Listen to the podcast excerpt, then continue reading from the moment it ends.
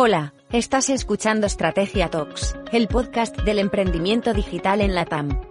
Este episodio es patrocinado por Randstad Research. ¿Te gusta estar al día sobre el mercado laboral, los datos de paro y afiliación o la recuperación económica? Pues tienes toda esa información en Randstad Research, el centro de estudios y análisis de referencia de los profesionales. Randstad Research estrena nueva página web, donde podrás conocer los sectores que más están contratando, los puestos más demandados, las bandas salariales de los perfiles profesionales y mucho más. Además, podrás seguir eventos mensuales en directo con toda la información sobre paro y afiliación. Entra en randstadresearch.es y descúbrelo. Y ahora con ustedes, nuestro anfitrión, Oscar Durán. Hola a todos, bienvenidos nuevamente a un episodio de Estrategia Talks. Hoy estamos con Daniel Seijo y Eduardo Ortiz. Ellos son cofundadores de GetFuel, una startup española que ya ellos seguramente nos van a contar eh, en detalle de qué se trata. Así que Daniel, Eduardo, bienvenidos a Estrategia Talks. Muchas gracias, Oscar. Muchas gracias. Vale, súper. Bueno, pues arranquemos contando un poquito quién es Daniel y quién es Eduardo y un poco como de sus historias y cómo llegan a GetFuel. Y cómo nos unimos, ¿no? Eh, pues, pues te cuento yo mi, mi, historia primero, porque básicamente porque soy más viejo, no porque sea más interesante que la de Eduardo, pero tengo más, más cosas que contar y, y cuando yo empecé, Eduardo, no, no sé qué estaba haciendo. Es, bastante más interesante en realidad. no, no, no creo. Nada, muy rápido. Yo empecé en 2003 un blog personal en esa época en la que eh, pensábamos, y algunos seguimos pensando, ilusos de nosotros, que los blogs podían ser una forma de cambiar la comunicación y, y de hacer cosas un poco, un poco distintas, ¿no? Y, y bueno, sigue habiendo eh, eh, proyectos ¿no? como, como, como, el vuestro que siguen demostrando que se puede hacer un montón de, de contenido interesante gracias a, a la tecnología. Y de ese blog personal nació en 2005 un proyecto que se llama Diario Motor, que es una de las tres webs de coches más leídas en España, eh, con el objetivo de tratar de, digamos, hacer este mix ¿no? de empresa tecnológica, empresa de medios de comunicación, lo cual en 2005 pues era eh, entre innovador y una locura.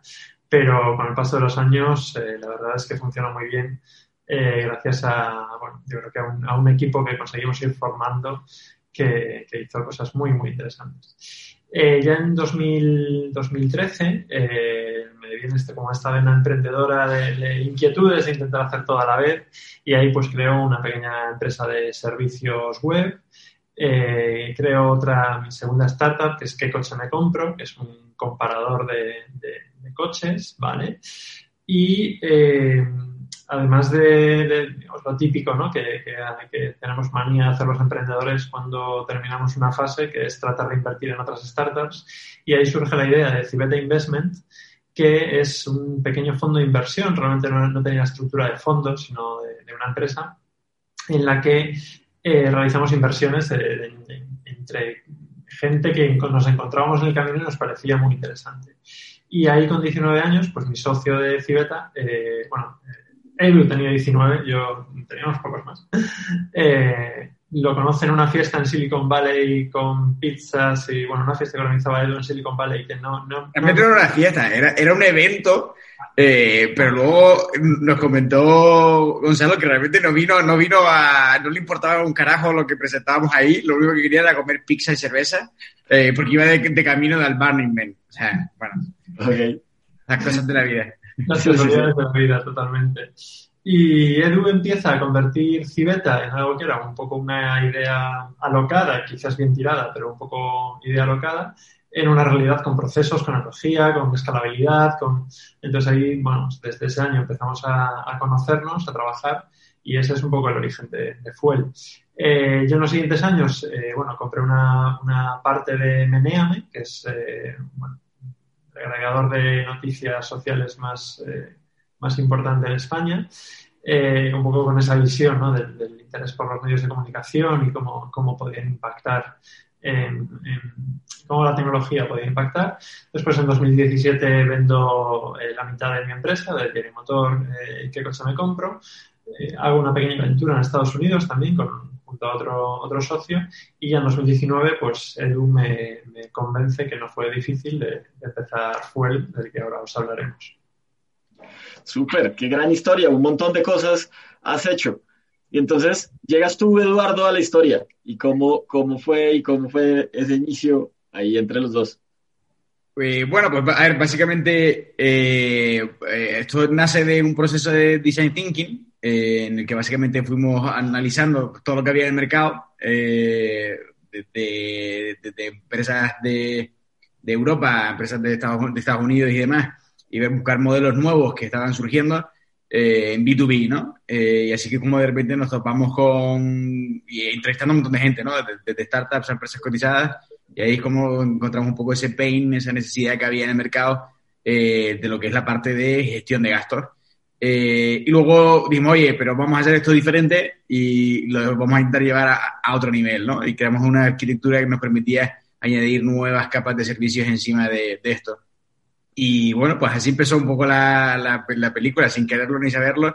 Eh, de repente encontramos aquella oportunidad, ya Dani se une y empieza todo a caminar, como es propio de Dani. Y, en nada, en poco tiempo ya estábamos en el mercado con, con Mastercard, ¿no? Trabajando y, la verdad que está siendo una aventura maravillosa. Qué interesante. Entonces, hablemos ahora sí un poco como de qué es Fuel y qué es Get Fuel eh, y como los servicios que tienen, cómo funciona un poco esa plataforma, qué estamos intentando resolver.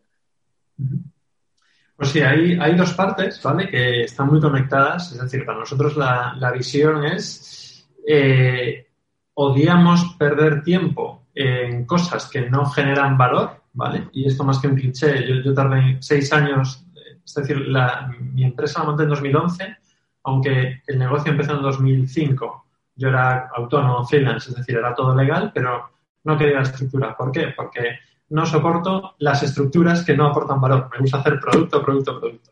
Entonces, Fuel pretende eh, hacer eso con las empresas, facilitarle el que toda esta, digamos, eh, overhead de trabajo, eh, eliminarlo lo máximo posible. ¿En cuanto a qué? Punto número uno, eh, gestión de gastos, reportes de gastos, he perdido el ticket, necesito la factura, no sé cuánto he gastado, no tengo presupuesto, pásame la tarjeta. Todo, todo este tiempo perdido, que es frustración pura y se pierde de generar valor o estar con tu familia o estar durmiendo, ¿vale?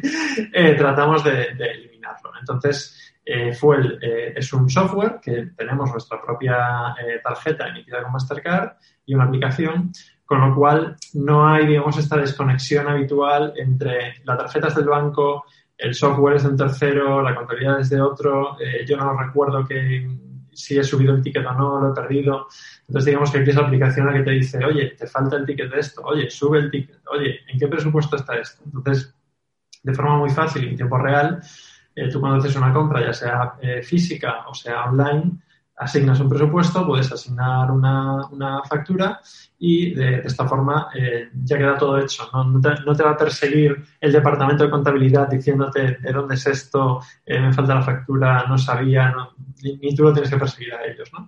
Y esto es de forma muy, muy sencilla. Luego tiene un montón de funcionalidades que, solucionan bastante la vida a, a las empresas y a los trabajadores. Y a partir de aquí vamos construyendo otros productos que están muy relacionados.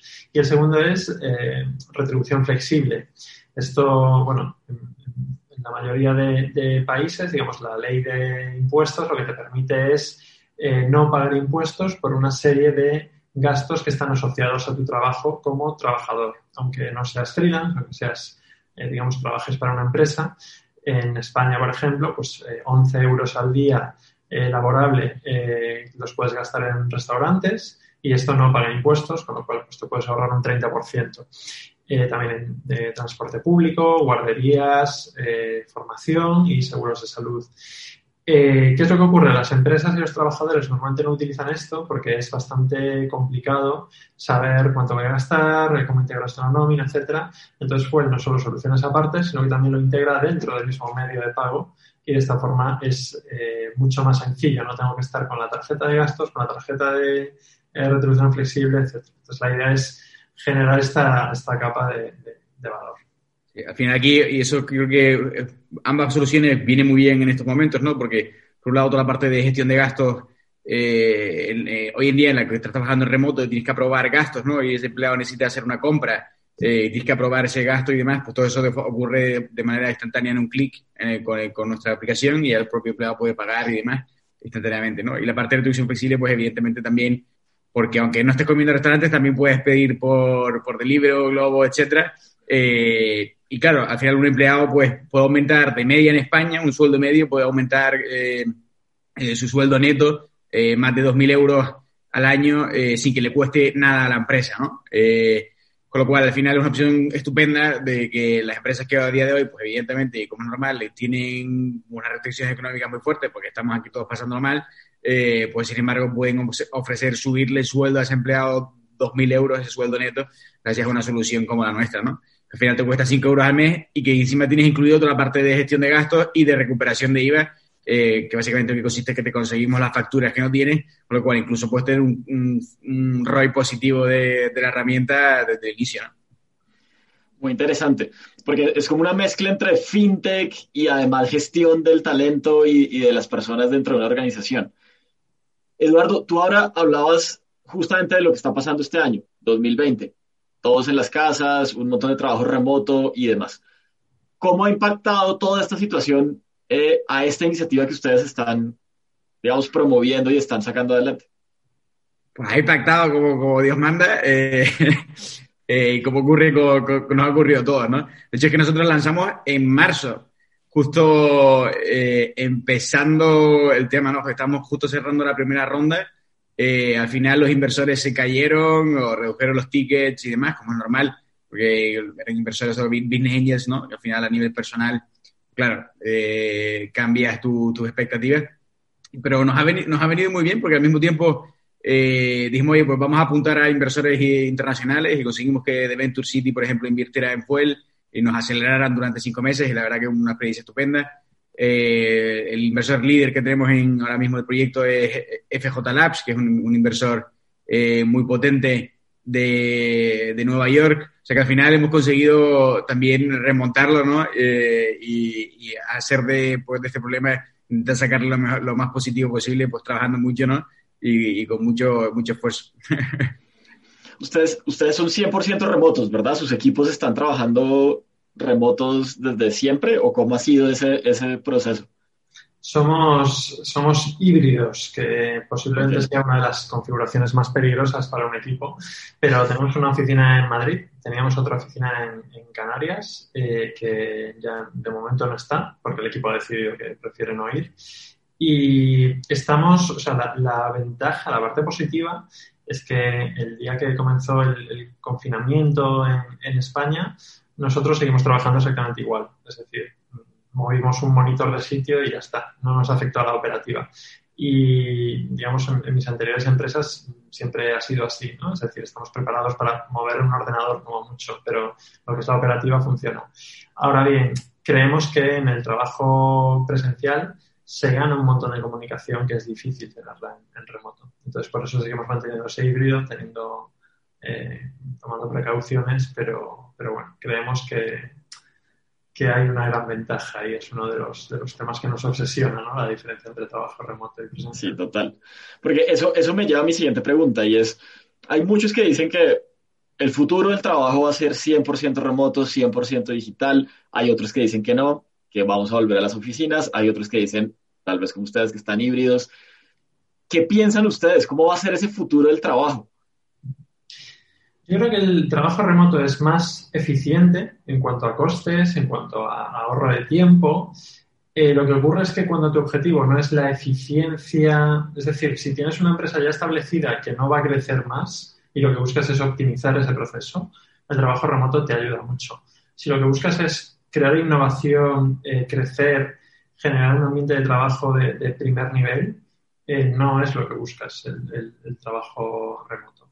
Y esto es, polémico, pero, pero, pero, para mí es una realidad, ¿no? Y muchas veces eh, quien lo defiende suelen ser excepciones y no las normas. Suelen ser o empresas puramente tecnológicas. De hecho, me llama la atención que los, los dos máximos gurús del trabajo remoto eh, son los fundadores de, GitLab y Basecamp, que son herramientas de trabajo remoto, ¿no? Es como, ya, pero ¿cómo claro. esto a una empresa no tecnológica donde no todo está tan compartimentado, sobre todo cómo generas esa, esa magia de innovación, ¿no? que estoy de acuerdo que es posible generarla en remoto y ellos mismos plantean dinámicas interesantes, pero para mí no puede ser una, algo a perseguir. Es decir, es, yo pongo el ejemplo que es como hacer deporte si tienes que usar una muleta o, te falta un riñón, ¿no? Claro que puedes hacer deporte, pero no es una guía de, oye, sácate un riñón porque con esto vas a hacer deporte igual. Entonces, eh, el, trabajo en remoto y la comunicación y la innovación para mí son un poco lo mismo. Claro que puedes hacerlo si, en remoto, pero si lo que quieres es maximizarlo, no te saques un riñón, no, no te sí, Y ahí, yo creo que la, la parte creativa se pierde muchísimo, ¿no? Porque al final es esa sensación de cuando está en, el día a día, ¿no? Viendo lo que la, lo que la gente hace, lo que la gente dice, eh, y, y vas, tu subconsciente ahí va como trabajando, ¿no? Eh, y un poco uniendo todas esas cosas, y esa, esa información ese, mm, se pierde, ¿no? Esa sensación de, eh, ay, ¿por qué no hacemos esto? ¿Por qué no tal? ¿Sabes? conversaciones que informales creo que ahí también se genera muchísimo valor que, que de otra manera lo pierdes, ¿no? El ejemplo es que eh, sí, sería un poco difícil en este caso, ¿no? Pero si hubiésemos quedado contigo presencialmente, hubiésemos estado hablando probablemente mucho más tiempo antes y después de cosas que no son específicamente eh, esto, y sin embargo no ha ocurrido. Se puede forzar porque tiene un sobrecoste, ¿no? Y, y, otro ejemplo que pongo yo es cuando estoy en la oficina y le digo a Edu, oye, aprovechamos y vamos a la cafetería por un café y mientras hablamos. Esto eh, la otra persona lo percibe como qué bien que voy a estirar las piernas, voy a una cafetería, salgo a la calle. Si le digo, oye, tienes 10 minutos para hacer un Zoom, es como, qué pereza, ¿no? O sea, 10 minutos sí, ah, sí, algo espontáneo pasó a ser algo muy formal, porque entonces ahora agendamos hasta 5 minutos para poder, para poder conversar, ¿no? Totalmente, totalmente. Bueno, súper. Muy interesante la, la postura y un poco en esa postura híbrida, ¿cómo ven el rol de la tecnología? Qué herramientas o cómo ven que la tecnología puede apoyar a que efectivamente, por ejemplo, los procesos de innovación sucedan o por lo menos se, se, se puedan hacer de mejor manera en digital. Utilizando Nubi. Nubi es el, proyecto de uno de nuestros socios que, que la verdad es muy interesante. Eh, lo que pretende es, eh, parece muy tonto porque tú lo ves en, es una especie de digamos, videojuego en el que tienes tu personaje y ese personaje entra en una sala de reuniones y al entrar en la sala de reuniones se activa la cámara, pero lo que te hace es dar un contexto que no sueles tener habitualmente. Por ejemplo, si ves a cinco personas eh, de otro departamento que están en una sala, dices, oye, ¿qué estará tramando marketing? Que llevan reunidos dos horas allí y, puede que le preguntes, ¿no? Que es algo que normalmente en Zoom, no, si, si hay una reunión de dos horas a la que no estás convocado, no te enteras. ¿no? Entonces da una serie de, de, contexto. Eh, Además de eso, nosotros, bueno, utilizamos, sí que somos como muy techis en ese sentido, ¿no? aparte de esto, pues obviamente Slack ayuda, eh, eh, Miro, por ejemplo, ayuda, eh, hay, un montón de herramientas que, ayudan, pero no terminan de, ser perfectas, ¿no? Notion, yo soy, yo soy el fan de Notion. también creo que está, está bien, ¿no? Para ir a tener ese repositorio de, de información y que otra gente pueda verlo, o por lo menos esa es la teoría. Eh, Al final, el trabajo remoto te obliga a estructurar bien tu trabajo, ¿no? Y es otro de los argumentos que, defienden de, oye, es que, es que cuando trabajas en remoto tienes bien los procesos. Y mi respuesta es, también puedes tenerlos bien aunque estés en la oficina, ¿no? Y esto, eh, nosotros a veces somos, cuando entra parte del equipo estaban asustados porque yo les expliqué como la forma de trabajar y ellos entendieron como que no me pueden interrumpir, ¿no? Y es un punto de, no, no, no, no es que te muerda, pero acostumbrémonos a, que los procesos no... Tener alguien en la oficina que sea como una ventaja más para comentar algo que, que una eh, interrupción síncrona todo el tiempo.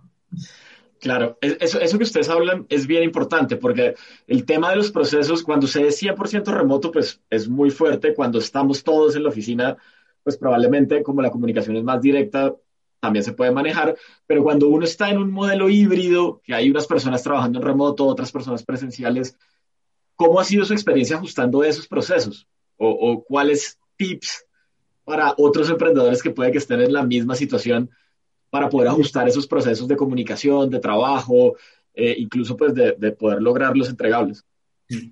hay, desde luego, no, no, creo que lo hacemos posiblemente mejor que la media, pero no lo hacemos perfecto. Es decir, yo creo que ese equipo híbrido siempre es complicado.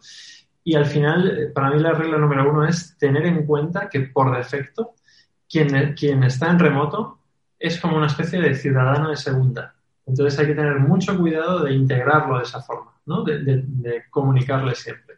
Eh, por ejemplo, eh, una, reunión, y a mí esto me ha pasado, de si hay dos personas que están en el mismo ordenador, se van a generar conversaciones entre ellas que dejan fuera a otros. Entonces, lo ideal es, por ejemplo, si hay gente en remoto y gente, eh, digamos, en la oficina, cada uno que esté con su portátil y sus auriculares. Que es un poco contraintuitivo, pero es que si no acabas generando esa sensación de no me he enterado, porque no me he enterado de la conversación de antes, no me he enterado de la conversación de después, y en medio están hablando entre ellos. Y esto es lo mismo aplicable a cualquier cosa, ¿no? Es decir, si te vas a, tomar un café con otra persona y ahí surge algo interesante, cuéntalo en Slack, cuéntalo en algún sitio, para no generar como esa brecha entre gente que está como más integrada y, menos. Lo cual es muy fácil de decir, pero fallamos todos, ¿no? Obviamente no es tan fácil de, implementar.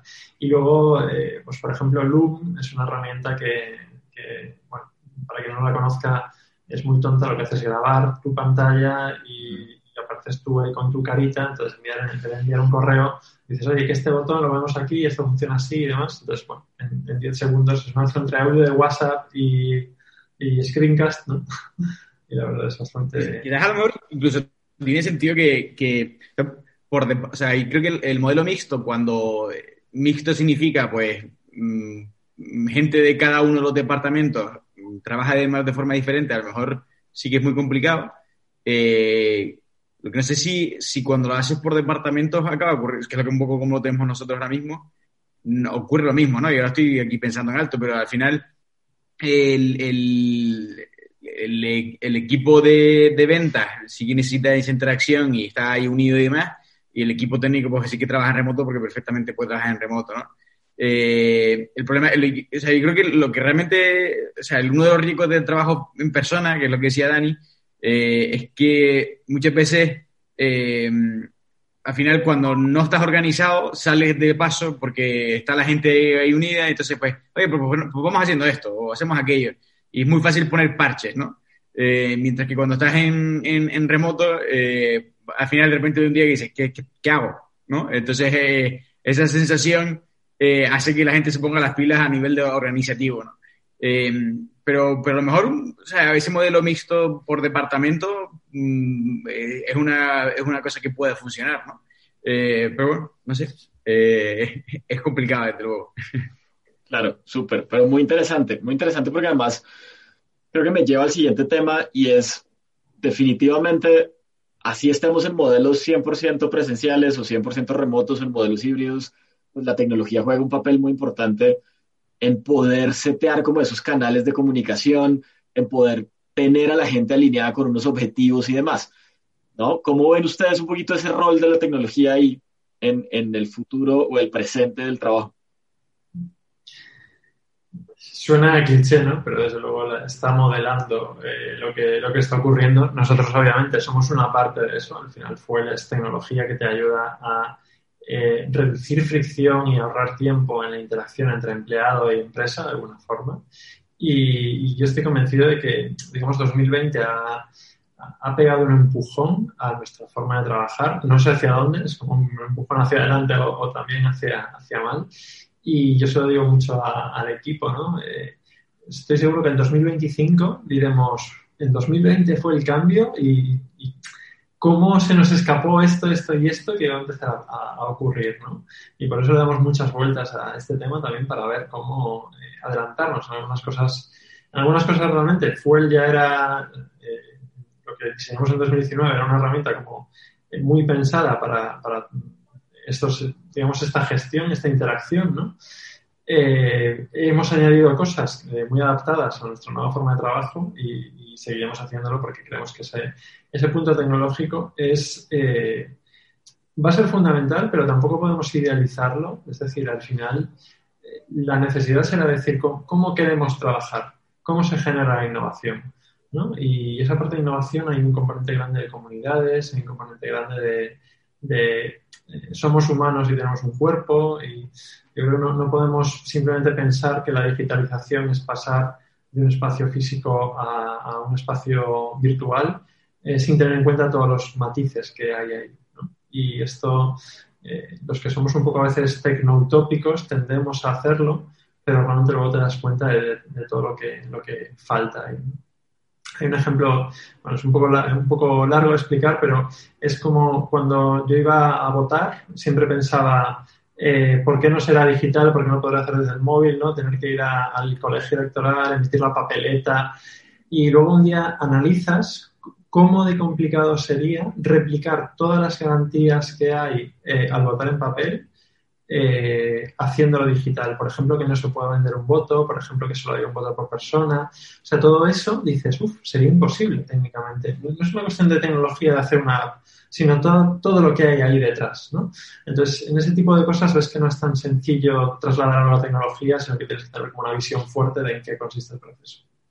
Total, y estamos viendo, de hecho, ahí en ese ejemplo, la dificultad que ha tenido, por ejemplo, Estados Unidos eh, en sus votos de email y en sus votos de correo, ¿no? Total, total. En España, vale. en España es, es, esa sensación de decir, oye, que lo hacemos en papel y demás, pero luego dices, el sistema es perfecto. O sea, tiene una serie de garantías y de funcionamiento que es un poquito arcaico, pero es perfecto. No se puede replicar con una digitalización. Porque, por ejemplo, no podrías asegurarte de que, de que eh, no haya alguien viendo en mi ordenador si yo estoy votando porque le he vendido el voto. ¿no? Entonces, esa serie de dinámicas sociales que no son meramente tecnológicas eh, no, no son tan fáciles de replicar. Total. Total, totalmente de acuerdo. Bueno, eh, ha sido una conversación muy, muy interesante, eh, sobre todo desde la experiencia, que es lo que siempre nos gusta mucho en Estrategia Talks, digamos un poco como conversar con nuestros invitados, ¿no? Ustedes viven en este modelo híbrido y eso les permite, pues de cierta manera, tener unos, un conocimiento sobre esas dinámicas digamos que en unos meses o en unos años eh, acaba este tema de la pandemia. ¿Cómo se imaginan un poco las dinámicas o los cambios en las dinámicas del trabajo ya en un mundo un poco más normal? Mi previsión ahí es lo que comentaba, las, las empresas que buscan eficiencia en costes y en tiempo eh, seguirán con, con, trabajo remoto y, y lo adoptarán. Eh, las empresas que persigan una innovación de primer nivel tendrán el remoto como una opción, pero no se pasarán solo a remoto. ¿no? La, la, paradoja, de, de, hecho, una buena anécdota es que Slack, hasta la pandemia, tenían oficinas, eh, no eran remotos. ¿no? Entonces, ¿por qué Slack?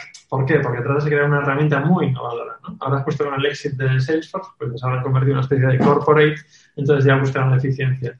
Pero creo que es, es, es interesante como ni Google, ni Apple, eh, IBM, que fue pionero en los 80, dio marcha atrás, entonces yo creo que ahí eh, habrá, habrá como un setback, pero a la vez eh, con esto parece que no, no, no, no, apoyamos el trabajo remoto, simplemente es entender las limitaciones ¿no? y a nivel de eficiencia obviamente pues es muy interesante. Así que será, volveremos un poco a lo de antes, no de todo, y habrá un, modelos eh, mixtos. Yo creo, yo creo, que lo que, lo que como ocurre en todas las crisis, una buena parte de lo que ocurre es que se aceleran tendencias que ya iban a ocurrir, ¿no? Eh, y es más el hecho de lo que se rompe ahora es la barrera men mental de esto no funciona o esto sí funciona, que muchas veces no son por los mo motivos reales, ¿no? Eh, pero luego te vas a encontrar con, la, la, con esa realidad que dice Dani, ¿no? De que quizás para esa creatividad, que, pero por lo menos ya eh, la, la, gente sabrá que, que cuándo tiene que hacerlo y cuándo no tiene que hacerlo, ¿no? Pero no será, no dejarán de hacerlo por pensar, eh, eso no funciona y ya está, ¿no? Eh, eso nunca se ha hecho así. O sea, esa, ese, ese, ese, creo que eso es lo que suele aportar un poco esto, ¿no? El, el romper esos esquemas mentales eh, y te permiten descubrir realmente luego cuáles son las ventajas y desventajas de las cosas eh, y ahí ya entras ya de una manera mucho más racional, ¿no? Pero eh, yo creo que probablemente eso, ¿no? Ha acelerado un, un montón de cosas entre el comercio online, eh, muchísimas cosas, pero no, no, no, no es tanto un cambio, sino más bien eh, una, una, comprensión mejor de lo que, de lo que, de lo que, las ventajas de cada cosa, ¿no? Total, total. Y muchas gracias por, por la opinión. Bueno, nosotros siempre nos gusta como dejarle un consejo a los emprendedores y a las personas que nos escuchan. ¿Qué consejo darle un poco como a esos emprendedores o que están arrancando o que, por ejemplo, están en búsqueda o en sus rondas de inversión eh, y en medio de todo este, digamos, caos en el mundo, ¿qué consejo dejarles? ¿Qué decirles para que no desfallezcan y sigan trabajando? Qué difícil, ¿no? Qué difícil dar consejos, sobre todo cada año que pasa soy más reacio a darle consejos a nadie porque es como cuanto más sabes de algo, más se lo tienes que menos sabes. Sí, eh, entonces, justo esta semana hablaba con, con, con una emprendedora que, yo le decía, oye, yo te cuento un montón de cosas, cógelas, anótalas ahí y si quieres las usas, si no, no, pero no hay... Entonces, para mí el, el meta consejo sería aglutina toda la información que, que, que puedas y de, de, voces distintas y después haz una buena selección, pero no te dejes llevar por el primer consejo que, que llegue, ¿no? Incluido este. Súper. Y Eduardo, un consejo para emprendedores. Consejo para emprendedores. Eh, porque bueno, o sea, creo que, creo que la gente que, que se lanza a emprender eh, en muchas ocasiones, ¿no? Porque tiene ese, ese propósito, esa, necesita el estar creando cosas nuevas y, y, vivir en esa incertidumbre, ¿no? Con lo cual, eh, creo que esto es sencillamente eh, pues más de lo mismo, ¿no? De esa incertidumbre eh, y, que, y, que, incluso genera oportunidades, si, si quiere verlo así, ¿no? Eh, en todo este caos y este cambio se generan eh, puntos interesantes también que, que, bueno, que hay que aprovechar y hay que darle la vuelta para intentar aportar a, a los que ahora más lo van a necesitar también con, con toda esta crisis que, que tenemos, ¿no? Eh, así que bueno, una, yo lo veo como, como el lado positivo es que tiene, tiene esa oportunidad ahora de, de justo ayudar a mucha gente que va a necesitar ayuda a gran escala. Total, es una gran oportunidad y, pues más para los que están de pronto trabajando en algunos temas de tecnología, eh, una gran oportunidad para hacer eficientes muchos procesos que antes pues probablemente o no utilizábamos o no veíamos que se podían hacer de una mejor manera, ¿no? Bueno, por último, un libro que nos recomienden. Uh, yo soy fan de los libros, me encanta leer, creo que hay un montón de conocimiento ahí eh, que uno puede aplicar en su vida, así que siempre recomendamos hacia el final del episodio un libro eh, pues para la gente que nos escucha. Edu, empieza tú porque yo sé cuál va a ser el tuyo, seguro. eh, principito. Eh... ok. Es maravilloso.